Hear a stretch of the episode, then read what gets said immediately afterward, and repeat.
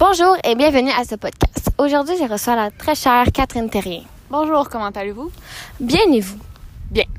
Plusieurs personnes se demandent si on devrait continuer à construire des barrages hydroélectriques au Québec. Eh bien, aujourd'hui, j'ai la réponse à vos questions.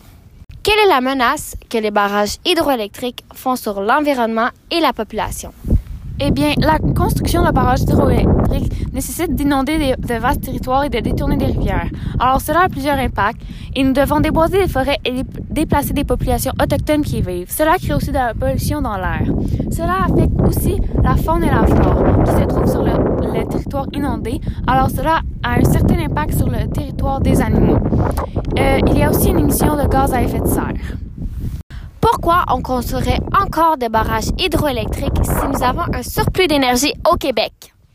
Eh bien, même si pour les Québécois, nous avons assez d'énergie suffisante pour subvenir à nos besoins, le gouvernement pourrait décider de, construire un autre barrage pour continuer de vendre euh, cette énergie à d'autres pays ou provinces, comme l'Ontario, le Nouveau-Brunswick et certains États des États-Unis, comme ils le font déjà.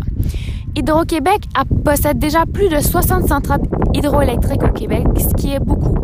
Alors pourquoi en construire une autre si pour les Québécois, nous avons déjà besoin de toute l'énergie dont nous avons besoin? Est-ce que Hydro-Québec prend en compte la santé de leurs travailleurs sur le champ?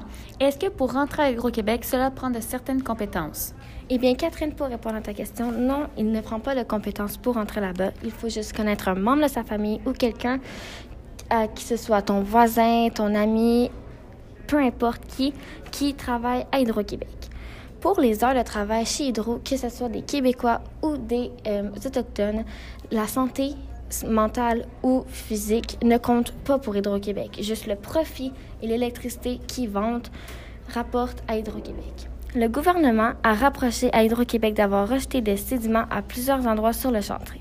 Hydro-Québec a aussi été accusé de ne pas avoir respecté son engagement à protéger le milieu humide pendant les travaux. Pour conclure, moi et Lauriane sommes contre qu'on devrait continuer à construire des barrages pour produire de l'hydroélectricité au Québec. Ceci était l'opinion de deux adolescentes sur des barrages hydroélectriques.